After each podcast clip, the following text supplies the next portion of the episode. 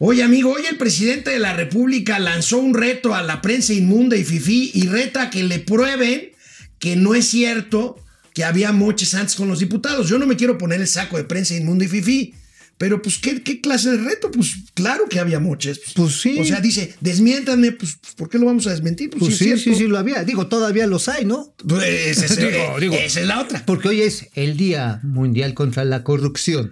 Este, oye, pero que también ramalazo con eso salió una investigación de la Security Exchange Commission de una empresa norteamericana, perdón, norteamericana. Que, ¿Qué crees? Que daba moches a funcionarios de Pemex. Sí, sí, sí, sí, sí. Ahorita, ¿me acuerdas si lo comentamos? Y del anterior. Porque es tipo Odebrecht, este es una empresa, es la Security and Exchange Commission, es la Comisión de Valores de Estados Unidos, que hay, moches en, en, la 4T. Bueno, oh, sí. ahorita regresamos, empezamos. Momento financiero. Esto es Momento Financiero. El espacio en el que todos podemos hablar. Balanza comercial. Inflación. Evaluación. Tasas de interés. Momento financiero. El análisis económico más claro. Objetivo y divertido de Internet. Sin tanto choro. Sí. Y como les gusta. Peladito y a la boca. Órale. Vamos, réjete bien. Momento Financiero. Hola, ¿qué tal? Bueno, aquí estamos de regreso. Este, vamos a empezar. Ayer, ayer la Canacintra hizo un duro, oscuro diagnóstico de la realidad económica mexicana, totalmente contrario a lo que se nos presentan todas las mañanas en Palacio Nacional. Dicen, amigo, que la situación es preocupante y vaya que lo es. No, que es emergente, o sea, no deja de que estén preocupados. No, pues ahora sí el despelucadero que ha habido de pequeñas y medianas empresas.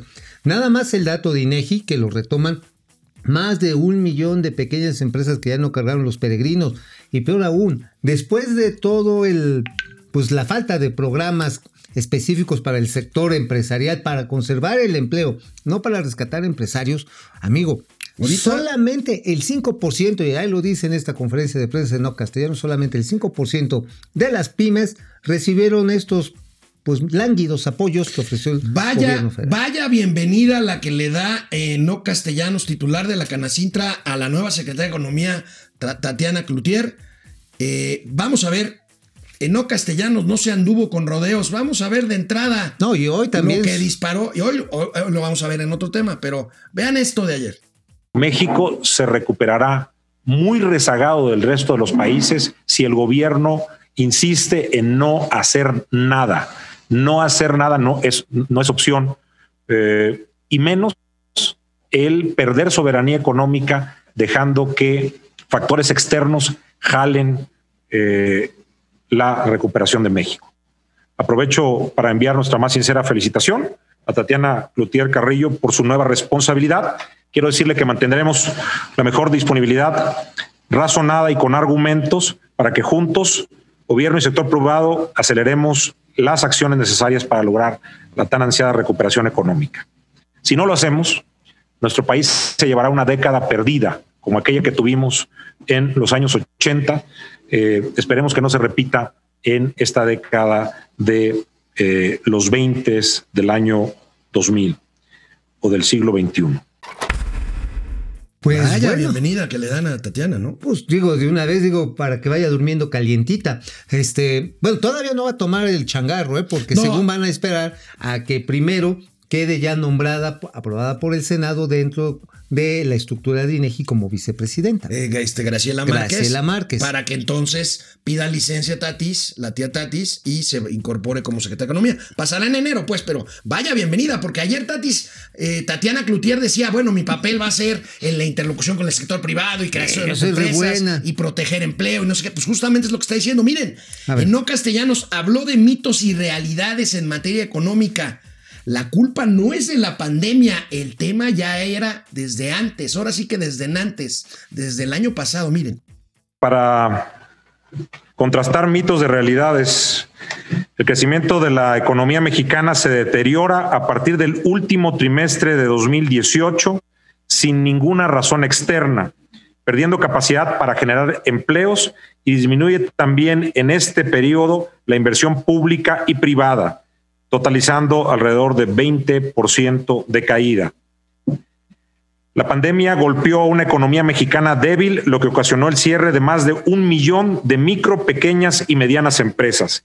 Y aquí me voy a detener porque eh, cuando reiteradamente Canacintra y otros organismos empresariales buscamos que hubiera un paquete de ayuda, de reactivación económica para las empresas, siempre se manejó que no se iban a rescatar a las grandes empresas, a los grandes consorcios que habían eh, expoliado al país. Bueno, las consecuencias son estas. Las que no se rescataron fueron las empresas que generan el 78% del empleo en México y por lo tanto murieron más de un millón diez mil de estas empresas. Son personas que se quedaron sin un sustento, que ahora viven o de un programa social o de eh, el altruismo de los mexicanos. Esto nos debe de mover a no tener expresiones que rayan en lo más descarnado del capitalismo, que se mueran las más débiles, que sobrevivan los fuertes, las que no tienen condiciones, que desaparezcan. Esto ha sido una expresión muy desafortunada que, eh, repito, se encasilla en un capitalismo, un neoliberalismo de lo más descarnado. Los países que tienen grandes economías capitalistas o neoliberales no se atrevieron a mencionar que si desaparecen las MIPIMES a nadie les importa. Fíjate que de esta declaración yo pondría dos cosas. Una, una, que los programas asistenciales apoyo a las pequeñas empresas de 25 mil varos fueron una gota de agua en el desierto. Y sí llegaron, ¿eh? Solamente el 5% le llegó. ¿Dónde quedó el resto del dinero? ¿Te acuerdas que aquí les platiqué Sí, cómo sí, estaba sí, el teje y manejo en algunos call centers? Sí, sí, sí, sí. Y la otra, amigo, tú tendrás ahí una mejor respuesta que yo. El caso del maldito neoliberalismo, que está contenido en esta política que está siguiendo un gobierno de izquierda, según. Sí, bueno, ahorita, ahorita platicaremos de lo, de lo que dijo el presidente hoy sobre el neoliberalismo, pero bueno, este, no, pues de una vez, este, el Pues sí, ¿pa' presidente qué? hoy en la mañana, ¿Pa' qué te cuelgas el tanto? presidente hoy en la mañana dijo, oigan, yo aprendí algunas palabras o me llamó la atención algunas palabras de moda entre los neoliberales ahora que estuve en el G20. Dice, y me chocó la palabra resiliencia y la palabra otra y este que están que están de moda y que el presidente Queriendo al mundo, o sea, queriendo corregirle la plana al mundo. y dice, vamos a poner un diccionario con las palabras del, ni- del- del neoliberalismo Convertidas otro, al, al gansismo. y otro con las palabras del post-neoliberalismo. o sea, del no- posgansismo. no, bueno, ahorita que regresemos del corte, vamos a ver qué más dijo en no castellanos el presidente de la Canacitra, porque no nada más se quedó en el discurso, dio números. No, pero bueno, además- ahorita ya dio algunos números, pero dio más números. No, ¿eh? y tomó acciones porque hay que recordar que está el tema del outsourcing. Y vaya que hoy se puso calientita la mañana. Regresamos, canal 76 de Easy de lunes a viernes, momento financiero. Volvemos. Pues sigamos con este diagnóstico durísimo, crudísimo que hizo Canacintra ayer. El presidente de Canacintra de los industriales de la transformación dio, dio números, dio estos números y ahorita vamos a ver De las pymes, más. sobre todo. De las pymes sobre todo, pero de empleo también. Ahorita vamos a ver el de las pymes. había una mortandad del 0.50% de las empresas del sector manufacturero. Prácticamente en el 2020 hemos llegado al 1% de mortandad del sector manufacturero. Eh, como decíamos, se ha duplicado. ¿Y qué sigue? Como lo anunciaba en la siguiente diapositiva, ¿qué sigue? Eh, bueno, pues que el 46% de las empresas de este país consideran que su nivel de ingresos actual eh, solo les podrá permitir mantener sus operaciones entre 3 y 12 meses más. Y como podemos ver ahí nuevamente, el sector más afectado es el de las micro, pequeñas y medianas empresas.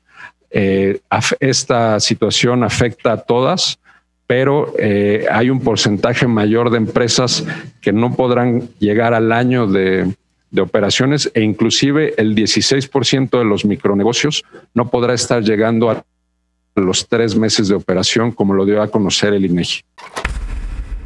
Pues ya la mitad, o sea, se duplicó, se duplicó la, la proporción, el porcentaje de empresas que empiezan. Además hay que recordar, el caso de las pymes, que son las que están representadas en Canacintra, son esfuerzos que empiezan familiares. O sea, no tienen garantías, muchas veces los bancos no les prestan, sacan de sus propios ahorritos, le piden prestado al amigo, a la familia, y órale, disponen el changarro y ahí van contra viento y marea. Es más, formalizar una empresa en este país es un auténtico dolor de donde ya les dije.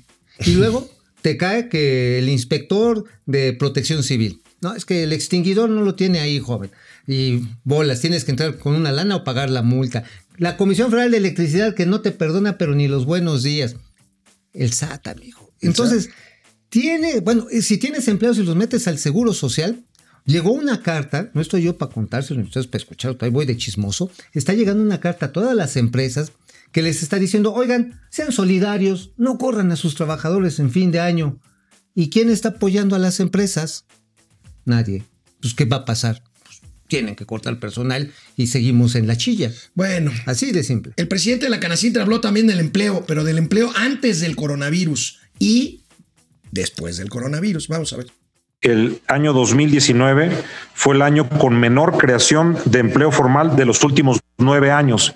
Equivale únicamente al 52% de los empleos generados en el año previo. Es decir, 2019 ya tenía una caída abrupta en el empleo que se puede observar eh, en la gráfica. Vemos que de 2014 a, la, a 2018 la creación de empleos estuvo por arriba de las 660 mil eh, plazas de trabajo. Y en 2019, dada la contracción económica que tuvimos, ya teníamos un crecimiento eh, a la baja de empleo. Oye, pero ¿no se había prometido que íbamos a tener dos millones Sí, de claro. empleos? O sea, ya iban a contabilizar cuando te prepararas un sándwich, los créditos que ibas a recibir del Infonavit. Si te echabas el mañanero también iba a contar como chamba. O sea, habían pintado un mundo increíble y desafortunadamente la realidad, y eso también lo dijo Eno Castellanos, se va a poner más cañón en Ahora. estas últimas semanas de diciembre. Amigo, esto, esto que acaba de decir es antes del COVID. Veamos las cifras después del COVID. Uh, no, déjame llorar. Y tenemos que entre marzo y julio, lo que ya se ha comentado, se perdieron la cifra insólita de un millón cien mil, ciento diecisiete mil empleos, de los cuales a partir de agosto se han generado 406 mil 888. Pero es preciso decir, para que no se piense en esa falsa idea de que ya eh, todo se está recuperando, que el 45% de estos trabajos son de eventuales. Nos encontramos aún 824.591 empleos por debajo de la cifra de hace un año y estamos en el mes de diciembre en, en donde desde 1998 estacionalmente se han perdido alrededor de 300 mil empleos. Es decir, lo que realmente está en riesgo este mes es que la narrativa de reactivación del gobierno en cuanto al empleo se pulverice y quedemos con cifras muy similares a las que se perdieron en los meses de abril a junio. Al ritmo de generación de empleo nos tomaría prácticamente 29 meses y esto, repito, sin considerar la estacionalidad de diciembre, que eh, sí o sí, a pesar de cualquier intento, se dará, sobre todo por la eh, firma de contratos eventuales que se tienen, como ya vimos, de los creados, 45% son eventuales, que en, muchos casos las empresas deciden concluirnos, concluirlos en diciembre, dada la eh, cantidad de días feriados, de ausentismo que se tienen en estos días. Si consideramos el empleo formal e informal, la siguiente, en las unidades económicas del país, 2.9 millones de personas eh, perdieron su empleo, ya sea por reducción de personal o cierre de empresas, lo que pre- representa una disminución del 20% con respecto al, a 2019. Si bien tuvimos una caída abrupta eh, del empleo informal, este se ha venido recuperando, pero recordemos que el empleo informal es el que tiene los salarios más cercanos al mínimo y no cuenta con ninguna prestación social. Bueno, Vaya, matazanga, vaya matazanga Vaya. en este Pues digamos, en esta radiografía del segmento, repito, de las pymes, donde está contabilizando empleo formal e informal, casi 3 millones de puestos de trabajo fenecidos por dos cosas. Una, las que tuvieron que reducir personal Sí. Y las que tuvieron que pues, cerrar, Y definitivamente. bueno, por si esto fuera poco, el área de estudios económicos de Banamex, que es un área muy prestigiada, el área de- Reconocidísima. Que, que hace, reconocidísima, que hace análisis económico y político de Banamex.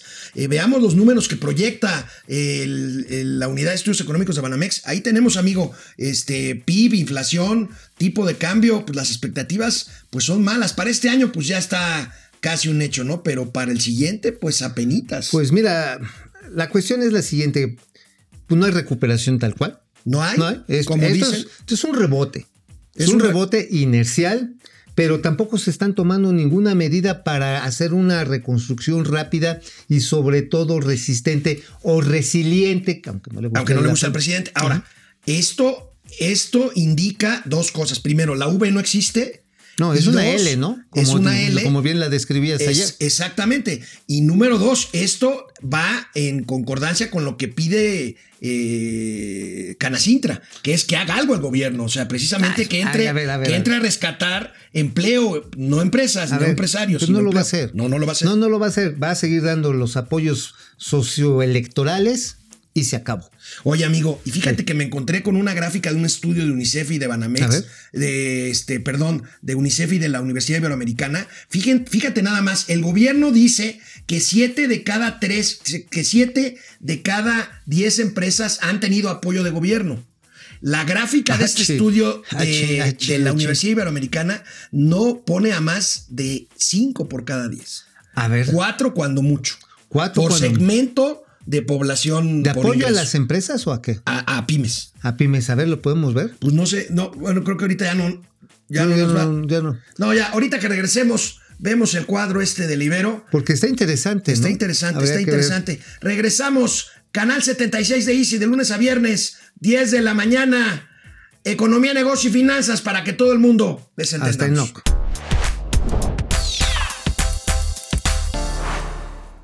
Amigos, una disculpa. Hoy amanecí con la sinapsis un poquito eh, deficiente. Este, no sé si tenemos este. ¿La sinapsis o Tenemos más aquí bien esta gráfica que les traes un decía. déficit de neuronas? No, no, no, no, no, no, no, no, no, eso no. Ahí está, amigo. Ahí está. y tienes razón, ahorita me decías en el corte, son hogares, no empresas. Porcentaje de hogares que reciben programas, fíjate, esto es por nivel socioeconómico. Ya ve que los, los mercadólogos divi- dividen por segmento. Del lado derecho están los, los más, Los más que tienen más recursos, del lado izquierdo los, los menos afortunados, y ve el porcentaje de familias que reciben apoyo no pasa de cuatro. De De, cada cuatro, bueno, 10. pero y el gobierno dice que son 7 de cada 10. Ahora, aquí la cuestión es que si tú ves, por ejemplo, las familias del sector A y B, por, los, por supuesto, son las que menos hay en el país. Son las, la que, son las que menos hay. Ajá, sí, son las más escasas. Estamos hablando tal vez no más de 20 millones de Que son, personas. son los que de están- mayor, son los de mayor más. poder bueno, hay adquisitivo. todavía segmentos un poco más altos A. Bueno, A, Este- B, A plus, ¿no? Que les dicen. Sí, A plus. pero ya son los ricos. Sí, bueno, a Carlos Slim sí le llega su apoyo de ruquito, ¿eh? O sea, neta, neta, ¿eh? Bueno, una vez se quejó. el día de hoy el INEGI da a conocer su reporte de inflación. Vamos a ver el video del INEGI para dar a conocer las cifras Está de muy inflación. bonito siempre. En noviembre de 2020, el Índice Nacional de Precios al Consumidor registró un crecimiento de 0.08%. En su comparación anual, la inflación fue de 3.33%, mientras que en el mismo mes de un año antes fue de 2.97%. El índice de precios subyacente presentó un retroceso mensual de 0.08% y una variación porcentual anual de 3.66%. A su interior, los precios de los servicios subieron 0.16% y los de las mercancías disminuyeron 0.31%. El índice de precios no subyacente se incrementó 0.56%, obteniendo así una tasa anual de 2.33%. A su interior, los productos agropecuarios descendieron 0.40% y los de los energéticos y tarifas autorizadas por el gobierno ascendieron 1.32%. ¿Está controlada la inflación? Pues- 3.3. Pues mira, híjoles, yo siempre digo que, que la inflación es una medida demasiado general como para ser tomada como un indicador personal. Te sirve para evaluar el costo del dinero, ¿no? Está bien. Ahora, si te pones muy exquisito, vamos a ver la tabla que siempre Ah, pues, desmenuzas. pues, por eso, por eso. A ver, ahí está tu ver, tabla, está, maestro, ya, no te quejes. Está bien. Pues miren, pues este, como decían que no iba a haber gasolinazo, que no, que la cuarta transformación, la cuarta trastornación iba a estar a todas márgaras, que nadie iba a pegarle a nadie. Pues vean nada más lo que también decían ahí nuestros amigos de INEGI. Hay una ligera disminución, una ligera disminución en la comparación mensual, pero la variación, ahora sí mes contra mes, te la dejan Cayetano fríos, frías. ¿Con qué? 1.32%. En general, y por En materia, general. por. Bueno, entonces ves los energéticos, checa el energético el mensual, sube 1.92%. Las tarifas autorizadas por el gobierno son realmente pocas. Muchas tienen que ver con trámites, con procedimientos administrativos, pues prácticamente. ¿Cómo andamos, amigo, con las presiones que había en términos agropecuarios, de precios de, de productos agropecuarios? Pues mira, ahí sí, oye, por cierto, me equivoqué, me equivoqué. Está, ah, no, no, sí estoy correctamente. No, en la no- parte, hoy sí, no sí, pasamos ya, el pues, antidoping, No, no pasamos yo, el ¿eh? antidoping, si andamos medio tarimatarugos. Bueno, alimentos y bebidas, la variación anualizada, que esta es la que me parece relevante para alimentos, bebidas y tabacos. Pues ahí sigue la presión, estamos en 6.8% prácticamente. Si vas a donde están los productos este, agropecuarios, donde tienes el mayor crecimiento, tiene que ver con frutas y verduras. No, perdón, pecuarios, productos pecuarios. Productos pecuarios. ¿Cuáles son los productos pecuarios, amigo? Son básicamente carne, carne de pollo, de res. Este tiene que ver también con hortalizas, con productos semi-industrializados, refrescos, bebidas, etcétera, etcétera. Pero al ratito les comentamos qué productos fueron los que más subieron. Porque hay unos que sí se dieron, pero cañón. Bueno, ¿eh? ahí está, ahí está la inflación, por lo menos en términos anuales y General- con- generales. en generales generales. está bajo control, bajo los rangos de objetivos del Banco de México. Y una buena noticia, amigo. Fíjate que ayer, ayer el Congreso de la Unión, fíjate que yo creo que vamos a tardar todavía un rato más en home office, en que mucha gente se quede a trabajar en casa. Bueno, los diputados aprobaron una reforma a la ley del trabajo padre. para que sean las empresas las que cubran los gastos que implica para un trabajador quedarse en casa, o sea, luz, internet, Internet. teléfono quizá. Papel sanitario. Bueno, No, sí, es que a ver, llegabas ahí a tu oficina y si te estabas todo el tiempo en la oficina, te lavabas la man, las manos, usabas el jabón el, que te ponían. el gel, en fin, Ajá, este, toallitas para lavarte, para ya saben limpiarse las san- sacrosantas partes después de hacer los procedimientos propios que reclama la natura humana, bueno, animal en general, pero también sabes que otros insumos, amigo, que son bien importantes, este, seguramente tiene que ver con el uso de tecnologías de la información, además de Internet, ¿eh? Sí, ok. Mira, esto es tan importante que es la primera noticia en primera plana justamente del economista. Ahí está. Pues yo creo que esto es una señal también de que vamos a tardar todavía un rato así. Este, Mira, muchas empresas aprovecharon de momento para decir, a ver, ya no necesito hacen sus cálculos y mucha, mucha gente no va a volver a las oficinas. ¿eh? No, no, definitivamente. Esto también va a generar toda una, pues yo diría, una deflación en el precio de la renta de los espacios de oficina. Es más, les doy un chisme bien bonito. Venga. Hoy puedes casi casi rentar un penthouse de lujo aquí para ti y con tus acompañantes en el World Trade Center. ¿Sabes cuánto bajaron? O sea, me estás ¿Sabes- hablando. sabes me cuánto- estás hablando de ¿Sabes un cuánto? leonero en el World Trade Center. ¿Y por qué no? Estás loco. ¿Y por qué no? A ver, te vas ahí cerca donde está el reguilete este del restaurante y chido. El Bellini. el Bellini y está chido. Oye, este, no, ¿sabes? Bajaron a una tercera parte de su valor eh, pre-COVID.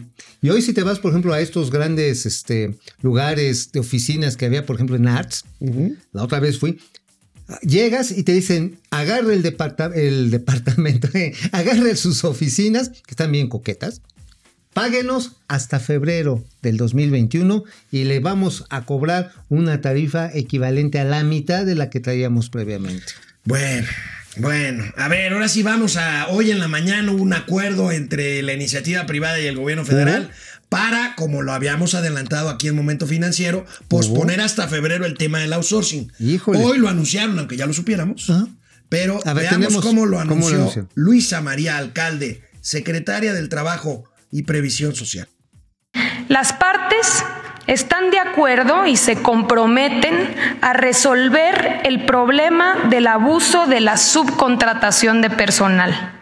Las empresas del país inicia- iniciarán de inmediato el proceso para regularizar sus plantillas en el marco de la iniciativa de ley presentada por el Ejecutivo Federal. Número dos.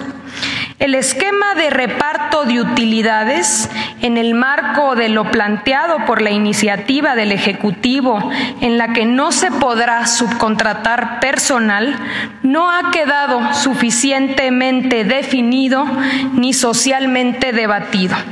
En consecuencia, se necesita tiempo suficiente para una discusión abierta entre los sectores para definir un sistema de reparto de utilidades justo, equitativo y que evite la discrecionalidad en su pago.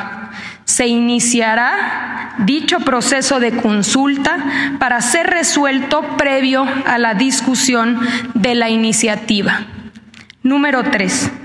Ante la envergadura de la reforma y sus impactos operativos, las empresas solicitaron un plan Pero ¿qué creen? No todos los empresarios, no todas las agrupaciones estuvieron de acuerdo, ¿eh? Ahorita que regresemos de la pausa, hablaremos de esto, del outsourcing. Regresamos.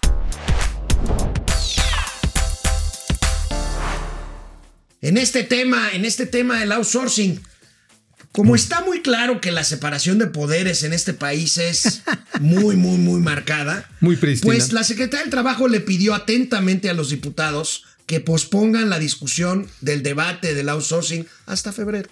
Se solicita respetuosamente al Poder Legislativo se pueda posponer al mes de febrero de 2021 la discusión parlamentaria de la iniciativa que se señalará como preferente para que en un plazo no mayor a 30 días pueda discutirse y en su caso aprobarse. Número cuatro. Se hace un llamado a las empresas que manejan nóminas para que de inmediato dejen de desarrollar prácticas irregulares perjudiciales para los trabajadores como darlos de baja de manera masiva en diciembre. Oye, ¿sabes qué? ¿Sabes como cuando le dices, a ver, Firulais, date la vuelta? Pero te lo sugiero. los ¿Tú crees que le hagan caso en la- los diputados? No, que hoy digan, que oye, no, va. No va, porque nosotros somos Bueno, un... ahora- Oye, pero ¿sabes qué? A ver, aquí hay muchas precisiones. Una, no fue el sector privado, ¿eh? Fue una parte del sector privado organizado.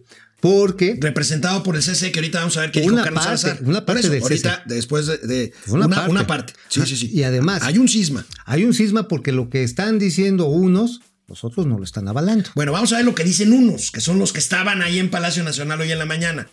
este diálogo no- no- que no tenga un momento eh, o como aparentaba que iba a tener que iba a concluir situaciones en las cuales nosotros tanto el trabajador o el empresario nos podíamos sentir eh, eh, a disgusto con la conclusión. Esto nos permitirá, sin duda, mejorar cualquier propuesta que se haya hecho. Nos permitirá poder manejarnos mucho mejor, entender mucho mejor las consecuencias de esta iniciativa y nos dará el tiempo, como usted mismo, como la secretaria nos lo, nos lo explicó en el acuerdo que vamos a firmar, a tener el tiempo para adaptar a las empresas de una manera adecuada y también a los trabajadores en, en cuanto al tipo de, de nóminas que van a buscar. Insisto que los empresarios jamás defenderemos cualquier irregularidad. Lo que queremos es esto. Y lo que privilegiamos y buscaremos siempre es este tipo de actitud que hoy aquí se centra, que es la actitud al diálogo, la actitud a la comunicación, la actitud a llegar siempre por mejores propuestas para el bien de nuestro país. Así que tenemos cosas que celebrar antes de que lleguen los días de Navidad y esto es que podemos estar sentados en una mesa de diálogo junto con nuestros compañeros representantes de los trabajadores y junto con la autoridad.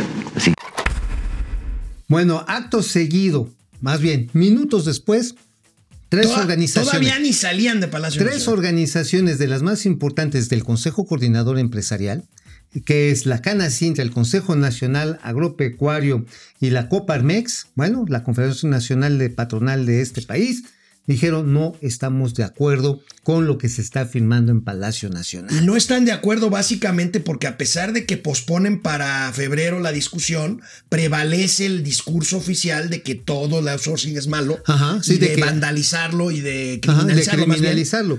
Y de hecho lo ya que ves el llamado que hace esta señora alcalde de Ajá. que les, por favor, dejen de, de, De hacer ma- de hacer maldades. Y, Dice- entonces, vamos, ahí tenemos el comunicado que nos consiguió Mauricio Flores luego, luego. Ahí está, dice así en la primera línea. Dice, de- estamos que en contra de que se de la iniciativa del Ejecutivo Federal que pretende coartar la libertad de subcontratación y que atenta contra la creación y preservación de empleos formales que dan sustento a miles de familias. En la primera línea, y lo que dice, resulta absurdo que se pretenda generalizar irresponsabilidad de las conductas criminales a las que tú te referías, amigo, ajá, de estas conductas a todas las empresas cuando los ilícitos hayan sido cometidos, en todo caso, por una absoluta minoría. Y fíjate, dice, en todo caso, el problema no se trata de los empresarios per se, ¿eh?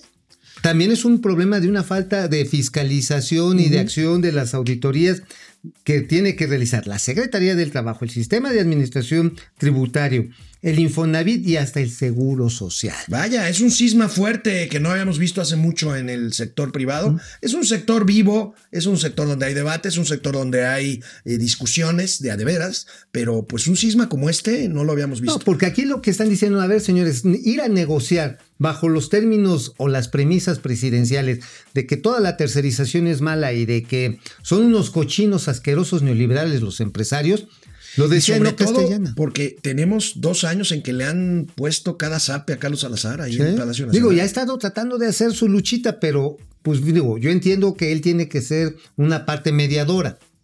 Seguramente él tampoco está muy de acuerdo que estos sean los términos con No, los que se tiene que, llegar a la negociación. expresión que hizo hace unos días de no jodan. No jodan, sí, pues quieren cortar un árbol este, que está enfermo y quieren tumbar el bosque, pues no jodan, ¿no?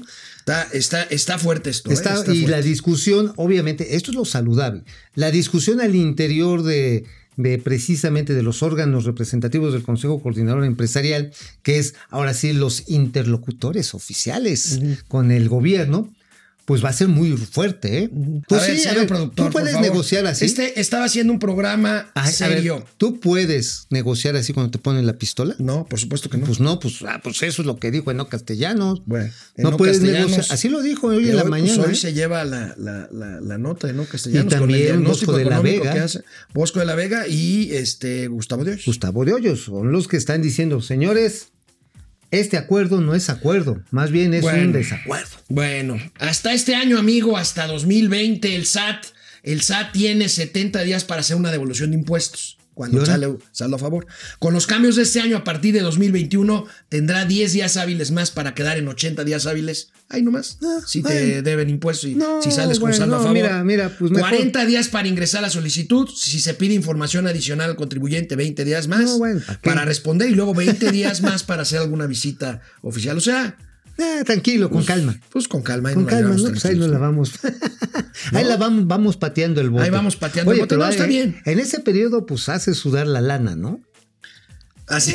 Sí, la hace sudar, la metes a Mira, un fondo aquí el punto está en que en, algún momento, yo no sé si todavía este año lo hicieron, ¿no te acuerdas de que si tenías en tu, en tu digamos, en la aplicación automática para hacer tu declaración en, el, en el- la página del SAT, si te salía saldo a favor automáticamente, te daban la devolución en cinco o seis días. Ah, sí, también se agilizó. Pero también es cierto, eh, a partir de ciertos montos, inmediatamente te podían hacer Pues una te revisión. empiezan a, Ajá, a- sí. a fiscalizar más. Sí, ¿no? Entonces, mira, hay gente y empresas que dicen tengo saldo a favor, que sea de Lolita. Ahí se los dejamos. Pues sí, ¿no? Mejor salir en ceros y ya y ya ¿no? mueren, ¿no? Ahora sí que. O si sales algo a favor, compénsamelo en la siguiente declaración. Ah, eso ¿no? también es muy sano. Bueno, no, pero lo van a tomar como una, como una recomendación a sus amigos. No, bueno, si ustedes creen, si Pues ustedes se sienten lana. Pues pidan su lana, ¿no? Este, pues sí, a mí me han devuelto impuestos. Pues no, a mí no. ¿A ti no? No, a mí al contrario me piden cada vez más. Sí, sí, no, no, no, yo ya, Bueno. yo ya trabajo para allá, para el señor López Obrador, literalmente. Bueno, bueno, bueno. Después de la pausa vamos a hablar de la preponderancia de América Móvil. Telcel, pues, Tel- Telmex. La América Móvil. Estuvo Regresamos regreso. después de una pausa, canal 76 de Easy, de lunes a viernes, una hora ya, de 10 a 11. Spotify, YouTube, Facebook, Momento Financiero, Economía, Negocios y Finanzas, para que todo el mundo, hasta los fiscalistas, Le entiendan.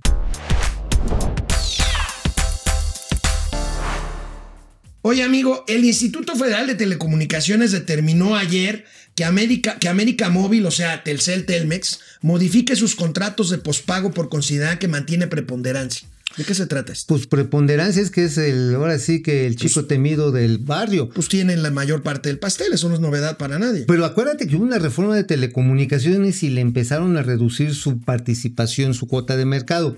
Se supone que más de 65% pues ya es preponderante y se acerca a los niveles de una pues de una práctica monopólica o más bien una condición monopólica, no que una práctica, una condición monopólica. Bueno, pues resulta que después de cinco años de reforma, América Móvil y Telmex tienen el 79% del mercado. Es decir, en vez de, este, pues le hizo lo que el viento a Juárez, ¿eh? la reforma, finalmente se fortaleció más, pero también porque pervivieron algunas prácticas en las cuales pues Telmex se, se, se amachinó muy cañón. Por ejemplo, los contratos para tu servicio de, de celular, ¿no? ¿Qué pasaba? Te daban un contrato, un mismo contrato por el equipo, junto con el servicio. A 12, 24, 36 o hasta 48 meses. Ahora la disposición es que se separe. O sea, lo más en lo que te pueden condicionar el servicio es de seis meses. Por otro lado, va a ir el contrato de tu equipo. Es decir, tú compraste, no sé, ¿qué, qué modelo de celular te gusta? No sé, yo, yo con que me hable ya. Ay, con, con que te hable, pues, ay, pues, ha de ser robot. No, Un Nokia. Un Nokia, ok, ok, un Nokia. Un Nokia que creo que ya ni existe. No, por eso, güey, Un sea. Nokia. Ok, el señor va a querer un Nokia y se lo financia Telmex. A los seis meses, él puede decir, me quiero ir con el servicio de eh, Movistar o de ATT. Ajá. O quiero agarrar un plan de pago con todos estos que están ahí de, de proveedores virtuales. Bueno, hasta Walmart ya te vende celulares, ¿no? O Easy, que es otro de los que tiene. Pero tu contrato por el teléfono va a seguir estando con Telmex. Ajá. O sea, eso es muy bueno para el consumidor. está bien, vamos a ver un cuadro que tiene hoy el periódico Reforma, en donde tenemos ahí la participación de América Móvil. Pues sí, es, esto, esto explica la preponderancia, ¿no? Trae más, de, más, trae más de la mitad del mercado. Más ¿no? de- pero si le sumas, por ejemplo, a lo que es el mercado fijo de Internet y el de telefonía fija, ajá, y esos obviamente eh, hay que ponderarlos por su peso dentro del total de usuarios. Por eso digo, tiene el 79%. 79%, por ejemplo, en el mercado de telefonía fija, definitivamente ahí América Móvil tiene prácticamente 15 millones de suscriptores. Va seguido pues lejanamente con menos de la mitad por Televisa y Megacable. Total Play todavía es pequeño en relación, muy pequeño en relación a América Móvil, pero por ejemplo, en materia de internet y de telefonía móvil, que es donde se aplica más el internet, amigo. O sea, ya poca gente llega Ya. ahí así, ah, voy a abrir mi computadora para No, navegar no, no, en ya no, internet. No, no. ya es básicamente Sí, en estos el- el dispositivos, ¿no? celular. En el celular agarras. Oye, yo no entiendo los chavos que dicen, es que voy a ver mi serie de Netflix aquí. Yo me eché la casa de papel en el teléfono celular. No, pues por eso tienes ojos de vista pornográfica, así, nada más. porque- Bueno, ¿de qué escribió Mauricio Flores ¿De el día de hoy en el periódico La Razón? Pues mira, escribimos de que Banco de México se puso sus moños por la iniciativa Monreal. La O iniciativa que, que Monreal. hoy pasa, ¿no? Va a pasar, ¿no? Ah, por, por supuesto, pero a ver, aquí lo Ahora, importante. el Banco de México no logró imponer ahí No. algunas condiciones para liberarlo del riesgo que implica recibir dólares en efectivo. No, no, sí está. No, de hecho en la iniciativa existe, pero además la iniciativa hace referencia y por eso decimos, a ver, Banco de México, sí está bien que estés precavido de cuidar el valor y la calidad de los recursos que tiene el país. Sin embargo, ya existen normas, existen reglas para evitar el lavado de dinero. Y por eso, nada más la cantidad de cuentas que han sido congeladas, de recursos que han sido retenidos y auditados por la UIF en este año, pues refleja que las operaciones relevantes de dólares luego, luego son detectables. Y también de moneda nacional, ¿eh? O sea, si para lavar lana no necesitas nada más tener billete verde. Con que tengas los bilimbiques mexicanos, con eso pasa.